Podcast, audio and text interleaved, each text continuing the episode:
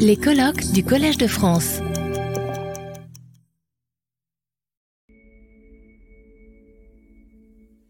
Bonjour à toutes, bonjour à, tous. Monsieur l'administrateur, monsieur le ministre Cissé, monsieur le ministre Le Maire, euh, chers amis, merci d'être là avec nous aujourd'hui, d'avoir euh, bravé euh, des températures exceptionnellement élevées et un grand soleil pour passer votre journée avec nous. C'est un moment un peu exceptionnel pour moi aujourd'hui, d'abord d'être en, votre compagnie à tous, et surtout pour célébrer un an d'enseignement au Collège de France, euh, dans, cette, euh, dans, cet amphithéâtre, euh, qui a été une expérience formidable. Deux ans du FID, le Fonds d'innovation pour le développement, et 20 ans, bien sûr, de JPAL, le laboratoire d'action contre la pauvreté, ou Jamil Poverty Action Lab. nous avons la chance d'avoir ici Fadi Jamil avec nous. Euh, au long de cette journée, je ne vais pas faire de, de, longue introduction aujourd'hui, euh, mais au long de ces deux journées, j'espère que vous resterez maintenant qu'il fait très très mauvais dehors et très très beau à l'intérieur, euh, vous entendrez parler de la, des relations entre l'expérience et la politique publique, que ce soit en France, en Europe, dans le reste du monde. nous parlerons du passé, pourquoi euh, JPAL, du présent, des actions sur les 20 dernières années et aussi, bien évidemment, euh, des défis qui nous attendent. Aujourd'hui euh, s'ouvre également un autre sommet, le sommet sur les nouveaux financements pour le développement voulu par, le président Macron. C'est des défis, des défis très similaires qui montrent l'importance du travail que nous avons, à faire ensemble. Euh, sans plus attendre, je vais avoir le, grand honneur d'accueillir à cette tribune euh, Monsieur Bruno Le Maire, euh, ministre de l'économie et des finances et d'autres choses encore. Monsieur le ministre, bien après avoir écorché votre, votre titre complet, laissez-moi vous remercier de vous être rendu disponible pour participer à ce colloque, bien, bien que vous ayez aussi des obligations à l'autre colloque. Le ministère des économies et des finances est bien entendu, que ce soit en France ou dans tous les pays où nous travaillons, un ministre clé dans la conduite des affaires publiques. Et euh, je suis ravie que le dialogue entre le monde de la recherche et le monde de la décision publique puisse se faire à ce niveau, euh, que ce soit euh, ici ou ailleurs. Vous êtes à ce poste depuis maintenant sept ans, ce qui constitue, m'a-t-on dit, un record, et vous êtes de ce fait particulièrement bien placé pour partager votre vision de la façon dont la recherche peut nourrir les politiques publiques, en particulier du point de vue des ministères des Finances, qui fait finalement souvent les arbitrages les plus difficiles et les plus essentiels entre les priorités et les programmes.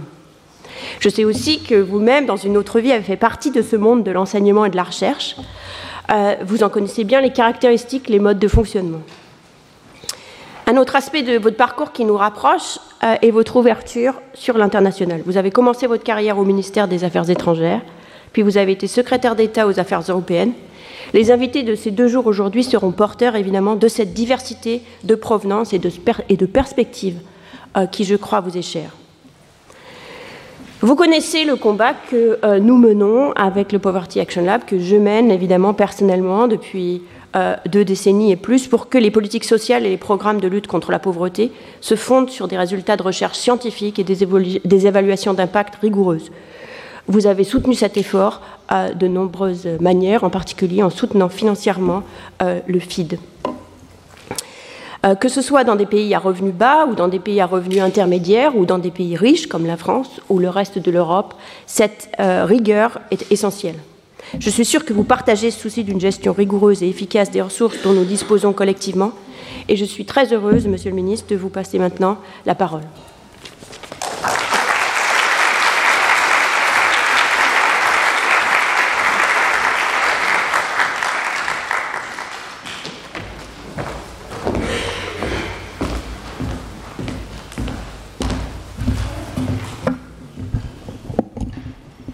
Madame euh, la professeure, je ne sais pas comment on appelle un prix Nobel, donc on va dire cher Esther Duflo.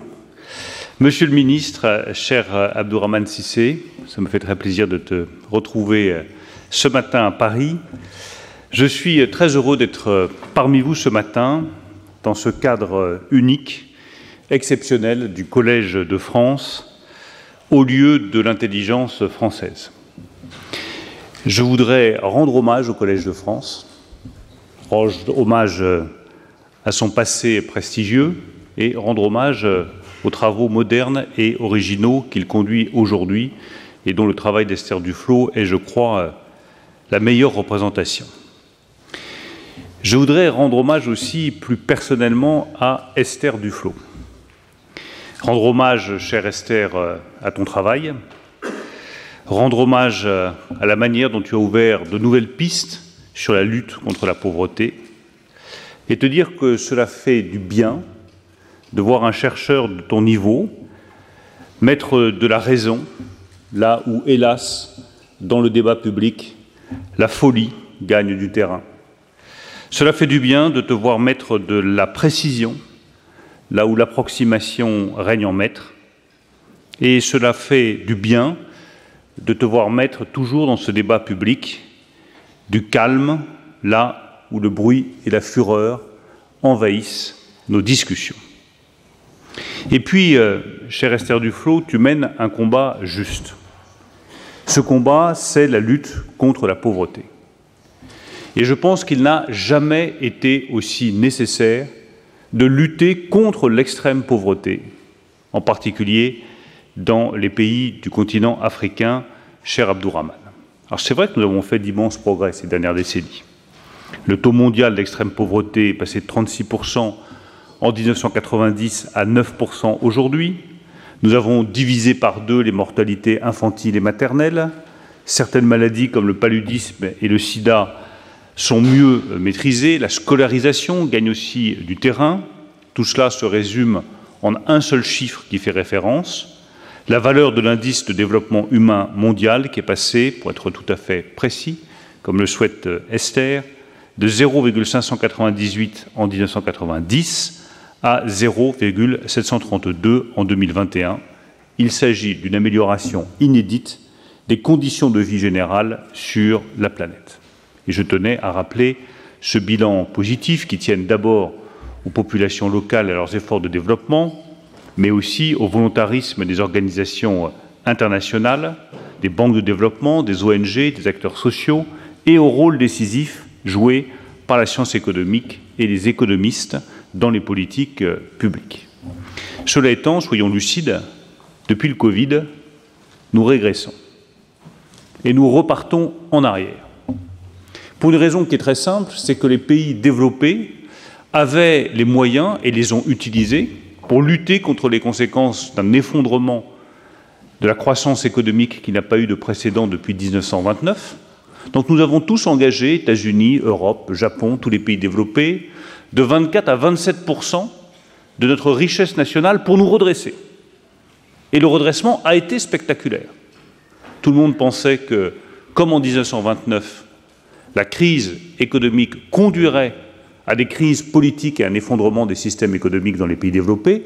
Rien de tout cela n'est arrivé parce que nous avons su apporter la réponse nécessaire et que nous avons dégagé les moyens nécessaires en faisant fi de tout respect des règles budgétaires, de tout respect des règles d'endettement, en empruntant collectivement au niveau européen, nous avons sauvé nos emplois, sauvé nos entreprises, sauvé nos économies.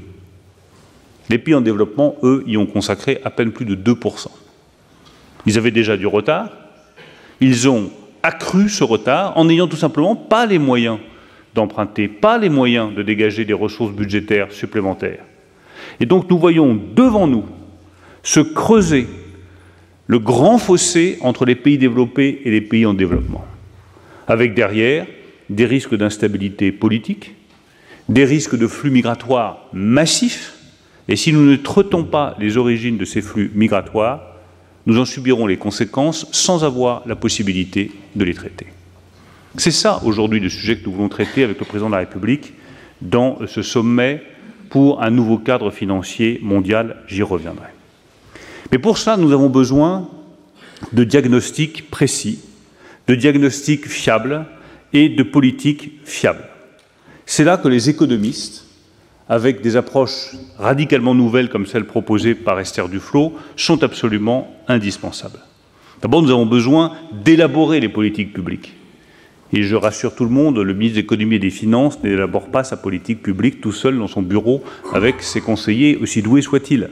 Il s'entoure de conseils, il consulte, il voit beaucoup de monde, des experts, des scientifiques, des gens de terrain, d'autres responsables politiques, cher Abdourahman, de savoir exactement ce qui est nécessaire, des euh, prix Nobel comme Esther Duflo. Nous écoutons le plus possible pour définir la meilleure politique publique. C'est vrai sur le développement, c'est vrai sur euh, la lutte contre l'inflation. Quand tout d'un coup l'inflation explose sur le continent européen, avant de décider de politique publique, il y a un travail intense de réflexion pour savoir quelles sont les bonnes décisions à prendre et comment faire en sorte que notre objectif de baisse de l'inflation et de recul de l'inflation soit tenu. Et on se fixe un seul objectif, on accepte de payer le prix euh, à côté de choses qui sont un peu moins sympathiques, des politiques budgétaires moins généreuses, parce que sinon on alimenterait l'inflation, des politiques de taux d'intérêt plus restrictives, des taux d'intérêt qui augmentent, parce que sinon l'inflation va continuer de progresser. Mais parce que tous ensemble, nous nous sommes dit la priorité absolue, c'est que les prix reculent, et pour ça, on va mettre en place telle politique publique. Même chose pour le développement, sujet éminemment complexe, nous avons besoin des évaluations et des propositions des économistes. L'approche qu'a retenue Esther Duflo, est particulièrement intéressante parce que c'est une approche qui est pragmatique, avec une méthodologie d'une rigueur implacable, une culture de la preuve, une attention aux détails, une intelligence des faits qui sont absolument décisifs. Trop souvent, malheureusement, on s'enferme dans des combats idéologiques. Vous avez l'immense mérite de sortir ici des débats idéologiques pour consulter des résultats pratiques. Ça marche ou ça ne marche pas. Et en matière de pauvreté et d'extrême pauvreté, on n'a pas le droit à l'erreur. Ça marche, ça recule, ça ne marche pas, ça progresse. Ce point de vue-là, cher Esther Duflo, vous avez parlé des économistes plombiers. Ces économistes plombiers, c'est un peu les empêcheurs de tourner en rond responsable politique, un responsable public, il est euh, accablé d'obligations, accablé de rendez-vous, accablé de décisions à prendre, et il déteste qu'on vienne lui dire mais ça, ça ne marche pas, vous devriez faire ceci, vous devriez faire cela. Et pourtant, c'est indispensable. Ce n'est pas la mouche du coche, c'est l'inverse. C'est l'aiguillon. Pour dire votre politique publique, on va aller vérifier que ça fonctionne. Je donne un exemple très concret. Lorsque le gouvernement marocain et Veolia décide d'amener l'eau potable dans un quartier du centre de Tanger, euh, aucun doute que le gouvernement français s'est engagé, qu'une fois que l'accord est signé en grande pompe entre l'entreprise et le gouvernement, on se dit c'est bon, on a fait la une des journaux, et puis on passe à autre chose. Et c'est là qu'Esther Duflo, ces économistes arrivent et disent désolé, ça ne marche pas. Vous avez construit les infrastructures, c'est très bien pour Veolia, c'est très bien pour le gouvernement marocain, mais il se trouve que l'eau n'arrive toujours pas. Donc il y a quelque chose qui ne va pas. Et là, en l'espèce, ce qui n'allait pas, c'est que les procédures administratives de raccordement empêchaient les populations d'arriver à ce bien vital. C'est vous qui avez poussé les décideurs à simplifier les démarches. C'est vous qui avez exigé une modification des règles administratives. L'accès est passé de 10% de la population à 70% dans ce quartier très précisément vous avez fait œuvre utile, vous avez été une empêcheuse de tourner en rond, les responsables politiques en ont besoin. C'est pour ça que vous êtes essentiel. Vous rappelez qu'au-delà des idées, la politique consiste à modifier concrètement la vie des gens, qu'il faut tenter, se tromper, réessayer à nouveau jusqu'à ce que cela fonctionne. Alors maintenant, je le disais, nous sommes euh, confrontés à un nouveau défi qui est de voir cette extrême pauvreté revenir dans le monde, dans les pays euh, asiatiques comme dans les pays euh, africains. Il est encore plus urgent d'intervenir, encore plus urgent d'apporter des réponses aux conséquences de la crise du Covid et, bien entendu, du réchauffement climatique qui frappe d'abord, en priorité, les pays qui sont euh, le plus en retard en matière de développement. Qu'est-ce que nous pouvons faire? D'abord, nous pouvons intervenir au niveau national. Avant de parler des grandes organisations internationales qui sont nécessaires, il faut nous mobiliser au niveau national. C'est ce que nous faisons sous l'autorité du président de la République, en étant aujourd'hui la quatrième nation qui apporte le plus de moyens financiers pour l'aide publique au développement. Notre aide publique au développement est passée de 10,1 milliards d'euros en 2017 à 15,1 milliards en 2022.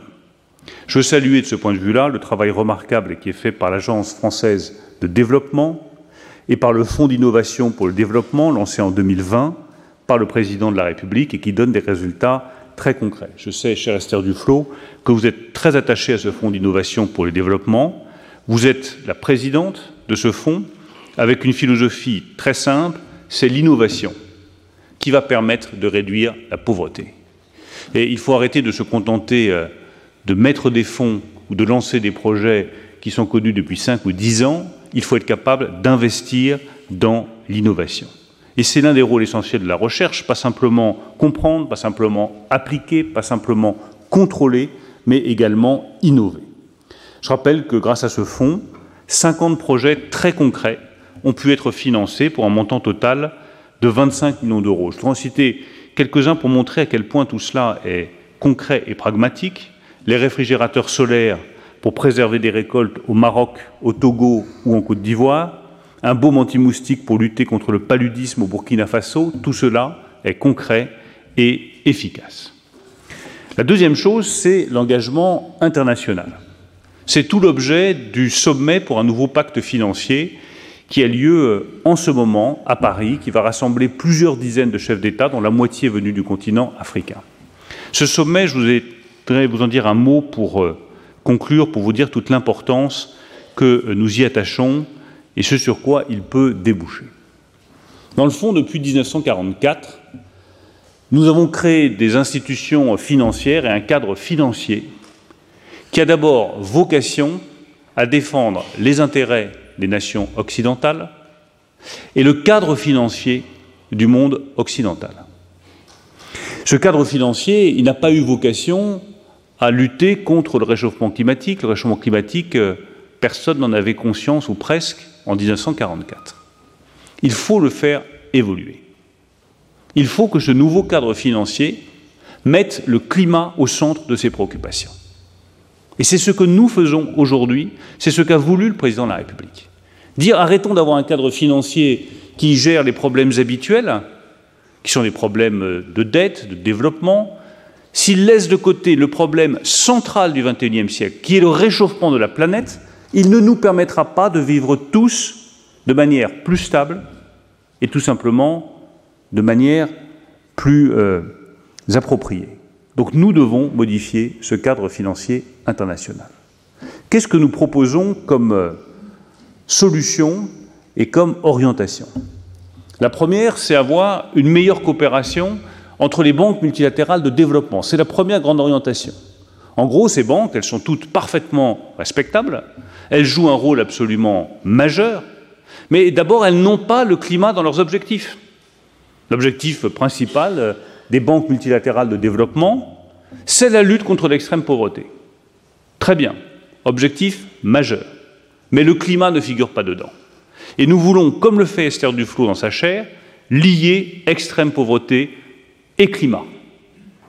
Nous devons faire ce lien entre l'extrême pauvreté et les conséquences du réchauffement climatique. Esther Duflo, euh, que j'ai vu cette semaine, vous donnera tous les chiffres, ils sont très frappants. Les premiers pays, une fois encore, à souffrir économiquement et humainement du réchauffement climatique, ce sont les pays en situation d'extrême pauvreté. Nous devons donc avoir comme direction pour les banques multilatérales de développement l'extrême pauvreté et le climat. Deuxième chose, si nous mettons le climat, ben, ce sont des phénomènes globaux. Donc il faut arrêter avec les projets dans lesquels chaque banque multilatérale de développement vient planter son drapeau en disant c'est mon projet à moi que j'ai financé moi-même. Waste of time, waste of money. Il faut des projets globaux, à l'échelle d'une région. Quand il y a des épisodes de sécheresse, ça ne va pas toucher telle nation dans le cadre de ses frontières. Ça va toucher toute une région. Donc il faut des projets régionaux et sortir de la logique du drapeau pour aller vers la logique globale du traitement des problèmes. Troisième chose, prenons des risques. Elles ont des bilans formidables, ces banques. bah, Qu'elles utilisent mieux leur bilan. Qu'est-ce que ça veut dire concrètement? Ça veut dire qu'elles acceptent de prendre un tout petit peu plus de risques tout en gardant leur natation financière, chacun sait qu'elle est importante. En utilisant mieux leur bilan et en prenant plus de risques, elles peuvent dégager 200 milliards de dollars. Voilà la première orientation. Mieux utiliser les banques multilatérales de développement pour lutter contre l'extrême pauvreté provoquée par le climat. Ça a l'air très simple quand je vous le dis comme ça. Ça a représenté des mois, pour ne pas dire des années de combat du président de la République, de son ministre des Finances, de sa ministre aux Affaires étrangères pour faire bouger les lignes. Parce qu'évidemment, quand on prend plus de risques pour la banque, on a toujours le risque que les nations doivent remettre au pot un moment ou un autre, ça inquiète tout le monde, donc c'est long, c'est difficile, mais c'est nécessaire, parce que vous voyez que les sommes en jeu sont les seules à la hauteur des défis. Deuxième grande proposition, utiliser les moyens du Fonds monétaire international. Il y a un outil un peu barbare, s'appelle les DTS, les droits de tirage spéciaux. Nous voulons les convertir en prêts concessionnels, c'est-à-dire des prêts à des taux particulièrement avantageux. Vous voyez bien qu'à un moment où les taux d'intérêt explosent, offrir aux pays en situation d'extrême pauvreté des moyens de financement particulièrement attractifs, à hauteur cette fois de 100 milliards de dollars, c'est vital. Et je pense que nous allons y arriver à l'occasion de ce sommet. Troisième grande orientation, utiliser l'argent du privé. Il y a plein d'argent à travers la planète, mais il faut qu'il bascule des intérêts privés vers les intérêts collectifs. Et que l'argent public utilisé permette de faire levier sur ces investissements privés pour dégager encore plusieurs centaines de milliards de dollars de marge de manœuvre financière. Quatrième orientation, toujours pour ce sommet, l'idée d'avoir une taxe sur les émissions de CO2 des compagnies maritimes et du transport maritime. Je ne vois pas pourquoi le principe pollueur-payeur ne s'appliquerait pas aussi au transport maritime à l'échelle mondiale pour financer les conséquences de la lutte contre le réchauffement climatique que provoquent par définition ces transports. Enfin, une toute dernière orientation, c'est la dette. La dette pèse comme un fardeau trop lourd sur les épaules des pays en situation d'extrême pauvreté. Il faut restructurer ces dettes. Ça prend beaucoup de temps parce que là aussi, les créanciers, euh, ils ont toujours envie de récupérer leur argent. Donc ça a l'air très simple de dire on va restructurer la dette de tel pays en situation de pauvreté. Dans la réalité financière, c'est infiniment plus complexe, mais c'est vital. Nous avons réussi à le faire à l'initiative du Club de Paris, et nous avons un créancier majeur dont la présence aujourd'hui à Paris est décisive, c'est la Chine, la présence du Premier ministre chinois aujourd'hui à Paris sera décisive pour améliorer le traitement de la dette des pays qui sont les plus touchés par l'extrême pauvreté. Et nous faisons aussi une proposition très concrète qui méritera d'être expertisée par euh, Esther Duflo et par euh, sa chaire, c'est de prévoir une clause climat dans la dette des pays les plus pauvres. Je trouve cette idée géniale, car comme toutes les idées géniales, elle est simple, et j'arrive à la comprendre. C'est un peu la mesure pour moi des bonnes idées, celles qu'on peut comprendre facilement. On mettrait dans chaque service de la dette des pays les plus pauvres une clause climat, au titre de laquelle, quand il y a un événement climatique grave qui touche un pays, il ne paye plus le service de sa dette. Je trouve que c'est juste, c'est efficace.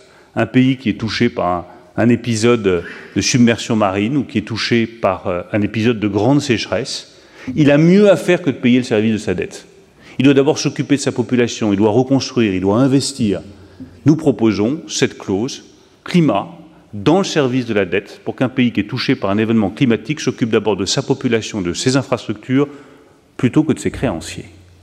C'est une idée juste, c'est une idée révolutionnaire, donc c'est une idée qui mérite d'être portée.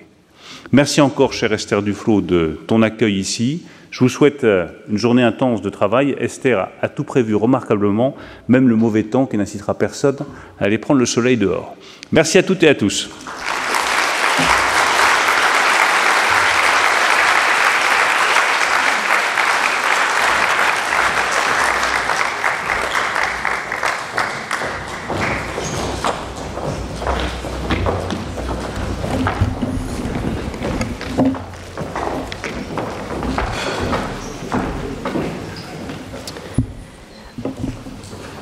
le ministre Le Maire s'excuse car il doit foncer au, à, euh, l'autre sommet, pour animer une table, de, une table ronde, ce qui est la seule raison pour laquelle il part si vite.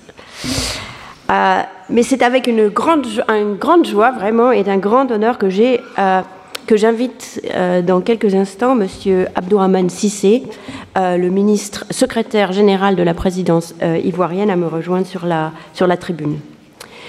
Le ministre Sissé est ingénieur, diplômé de l'École polytechnique de Paris et de l'Institut français du pétrole, où il a obtenu un master en sciences économiques et en gestion des ressources pétrolières. Ensuite, il a travaillé dans la finance quelques années avant de rejoindre son pays, la Côte d'Ivoire, pour le servir en 2012. Il a notamment occupé les postes de ministre de budget, de ministre du pétrole et de l'énergie, avant d'être nommé euh, à son poste actuel, secrétaire général de la présidence. J'ai eu l'immense plaisir de rencontrer euh, Monsieur le ministre à Abidjan l'année dernière, en marge de l'école d'été sur l'évaluation et la transformation des politiques publiques, euh, que nous avions organisée en Côte d'Ivoire en collaboration avec l'NCA, l'école de statistique à Abidjan. Et notre rencontre, lors d'une audience qui nous avait été accordée par le président Alassane Moudara, a débouché sur la mise en place d'un cadre de partenariat euh, visant à renforcer l'évaluation des politiques publiques en Côte d'Ivoire, entre le GIPAL et la Côte d'Ivoire, qui comprend des échanges d'expériences réguliers qui a déjà eu lieu avec, par exemple, la visite de Bruno Crépon qui est ici euh, récemment, euh, de Tavnit Souris qui est ici aussi, pour échanger sur ce que les, projets de JPAL au cours du temps nous avaient appris qui pourrait être pertinent euh, pour le pays. Cette collaboration est en, collaboration avec l'AFD et Innovation for Poverty Action. Cette collaboration s'inscrit dans un cadre plus large en Côte d'Ivoire, celui de la mise en œuvre par le gouvernement ivoirien d'une nouvelle loi sur l'évaluation des politiques publiques. Et cette démarche, qui est vraiment l'exemple de, euh, un exemple magnifique de la, progression du pragmatisme, de la volonté d'aller de l'avant, de faire mieux dans l'utilisation des fonds publics pour aider les populations les plus défavorisées. Euh, c'est vraiment un immense plaisir pour nous de euh, l'accompagner, de, la, soutenir à notre, à notre mesure. Elle témoigne du fait que l'ancrage des politiques publiques dans une démarche d'évaluation systématique est aujourd'hui une priorité clé à la fois pour le gouvernement en général et pour M. Cissé personnellement. Sur ces mots, j'ai le plaisir de vous laisser la parole euh, pour euh, élaborer là-dessus.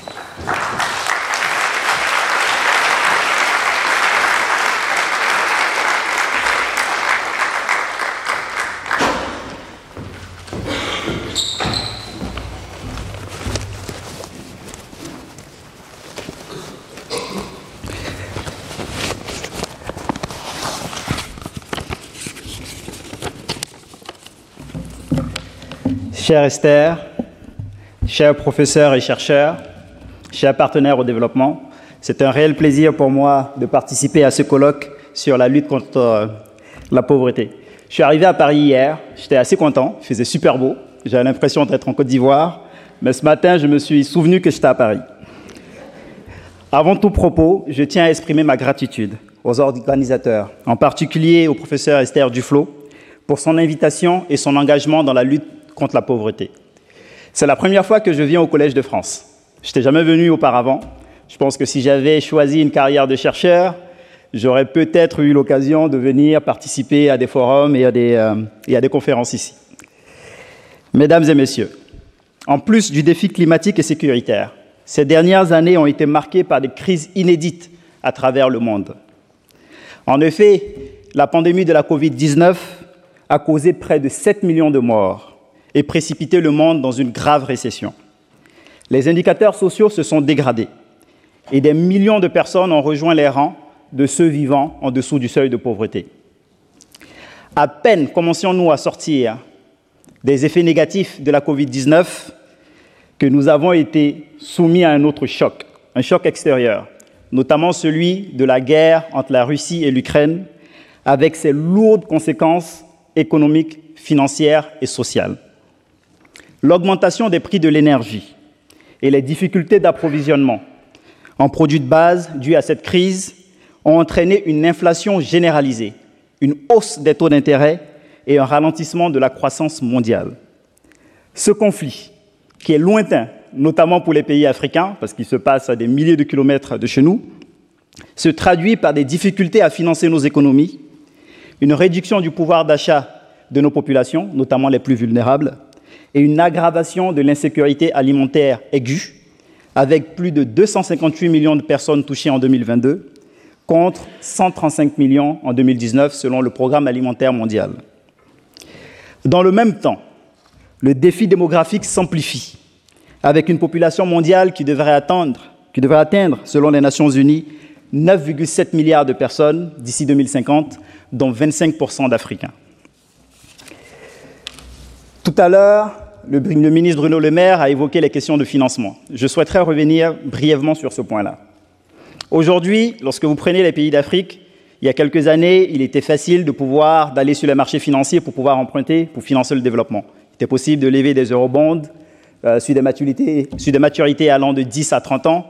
Aujourd'hui, la quasi-totalité des pays africains ne peuvent pas aller sur les marchés financiers. On peut compter sur les bouts des doigts les pays qui peuvent encore se financer à des taux en dessous de 10% sur les marchés financiers internationaux. Donc vous avez notamment le Maroc, l'Afrique du Sud et bien entendu la Côte d'Ivoire grâce à la politique que nous menons. Mais c'est quasiment impossible. Et si vous ne pouvez pas lever des financements à long terme pour financer votre développement, c'est quasiment impossible de pouvoir mener votre politique de développement. Et c'est la situation dans laquelle nous sommes aujourd'hui. Et ça se comprend. Les banques centrales ont le choix entre se couper la main gauche ou la main droite. Donc, euh, lutter contre l'inflation, automatiquement, elles sont obligées d'augmenter les taux d'intérêt. Mais cela a des conséquences importantes sur le financement de nos économies. En plus de cela, il y a un autre sujet qui est assez important sur lequel on n'insiste pas beaucoup. C'est la question de la mobilisation interne des ressources fiscales par les pays en développement. Aujourd'hui, lorsque vous regardez le taux de pression fiscale, qui est le ratio entre les recettes fiscales qui sont mobilisées par rapport au PIB, dans les pays en développement, nous sommes à à peine 15% du PIB, comparé à plus de 30% dans les pays euh, de l'OCDE. Donc ça, c'est une vraie question. En Côte d'Ivoire, nous sommes aux alentours de 13% euh, de euh, ratio recettes fiscales sur PIB. Il est quasiment impossible de pouvoir financer vos dépenses sociales, vos dépenses de sécurité avec des taux aussi bas.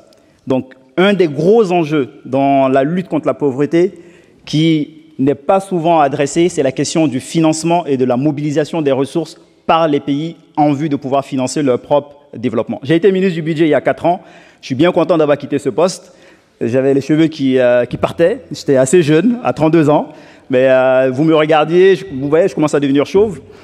Et vous vous, vous, non, mais sérieusement, vous vous tordez euh, l'esprit à faire des arbitrages entre les questions sécuritaires, parce qu'aujourd'hui, nous sommes aussi dans un contexte où les questions de terrorisme, d'insécurité sont, présentes, vous avez ces dépenses-là à financer, les questions de sécurité, vous avez les dépenses d'éducation, de santé à financer et les questions d'infrastructure. C'est impossible de le faire avec uniquement 13 à 15% du PIB. Donc il y a un effort important à faire pour la mobilisation euh, des euh, recettes et j'espère que c'est un domaine aussi euh, qu'Esther et l'ensemble des chercheurs ici présents et bien entendu les bailleurs au développement pourront regarder pour que nous puissions mobiliser plus de ressources pour le financement de notre développement. Mesdames et messieurs, les défis sont nombreux. Je viens d'en parler, euh, on a énormément de défis. Mais est-ce une raison pour être pessimiste? Absolument pas.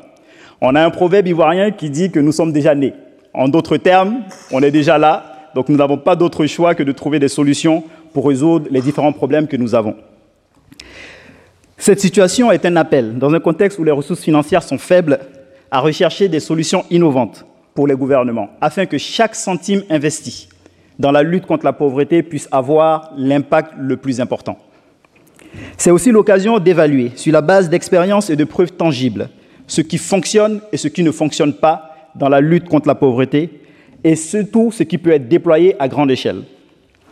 En effet, les politiques et programmes de gouvernement vise à éradiquer non seulement la pauvreté, mais le plus important aussi, c'est de veiller à ce qu'une fois que nous sortons des personnes euh, de la pauvreté, qu'elles puissent effectivement rester en dehors de la pauvreté. Nous avons souvent des cas euh, où vous arrivez à mettre en place des politiques, les personnes sortent de la pauvreté et deux ans, trois ans après, elles reviennent encore en dessous du seuil de pauvreté. Donc il nous faut des politiques qui soient pérennes et qui permettent de résoudre une fois pour de bon ces questions-là.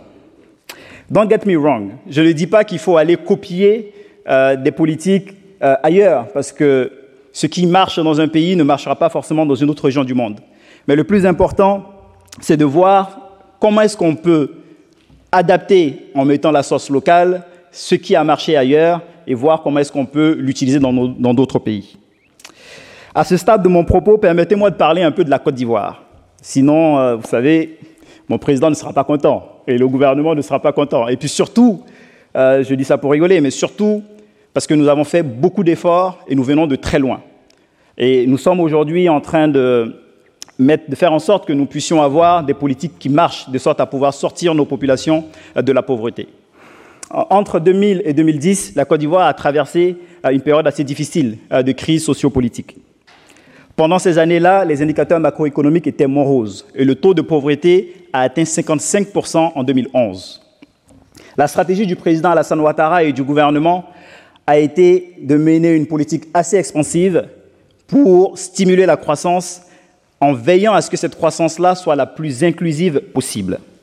Ainsi, le taux de croissance sur la période 2012-2019 en Côte d'Ivoire a été en moyenne de 8%.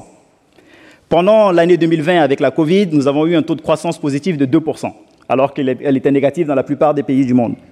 Depuis euh, la sortie de la Covid 2021-2022, nous avons un taux de croissance de l'ordre de 7% qui devrait se poursuivre au cours des prochaines années.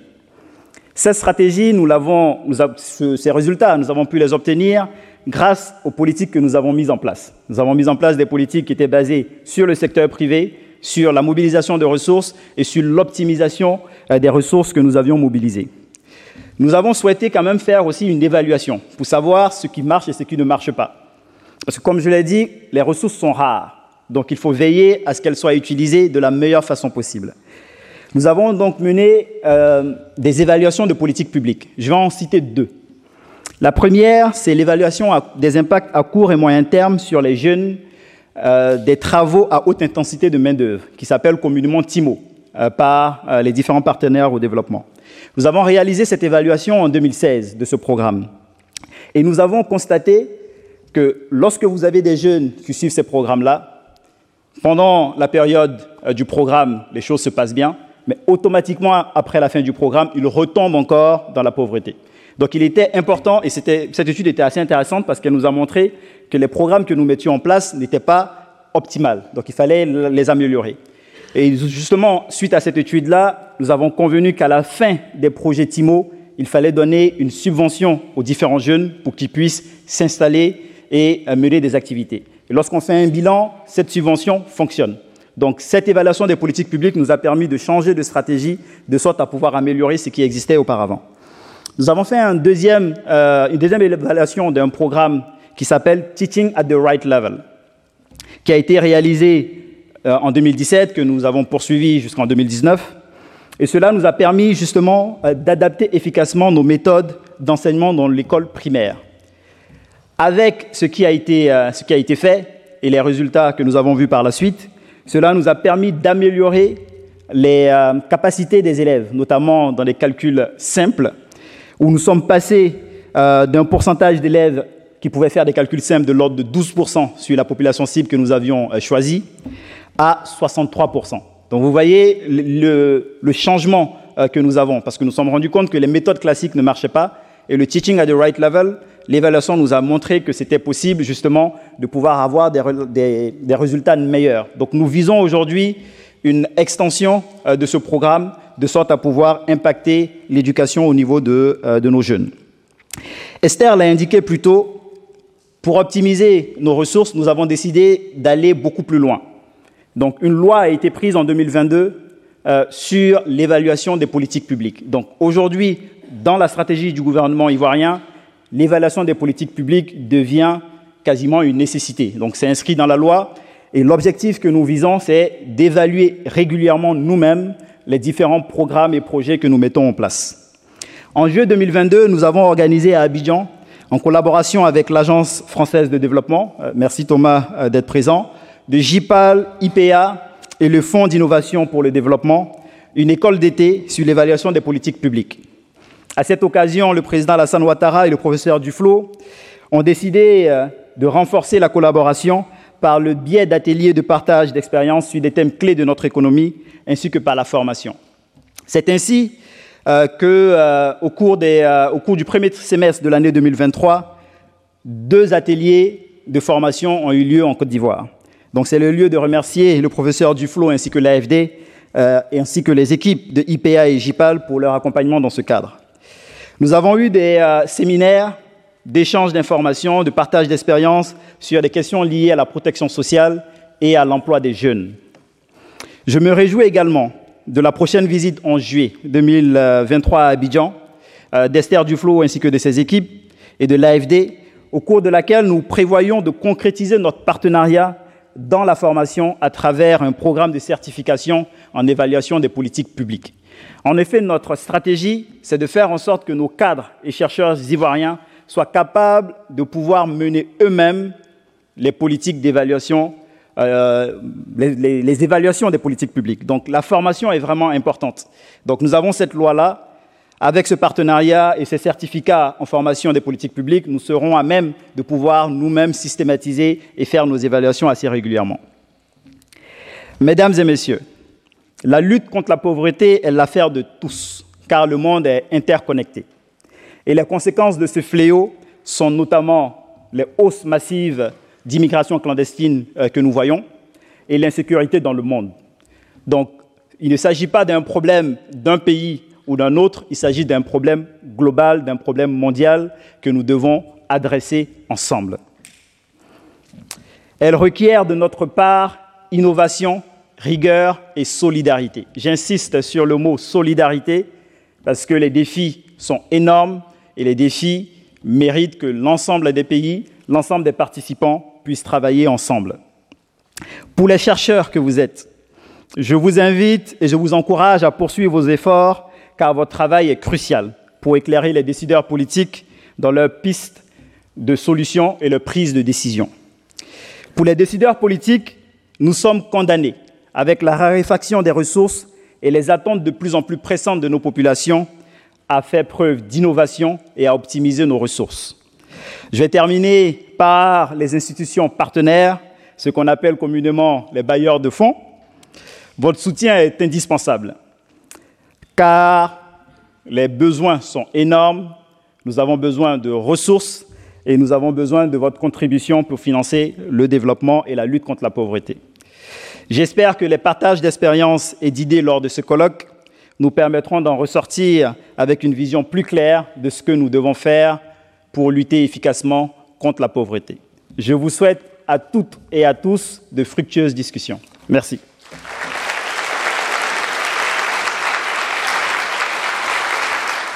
Retrouvez tous les contenus du Collège de France sur www.colège-2-france.fr.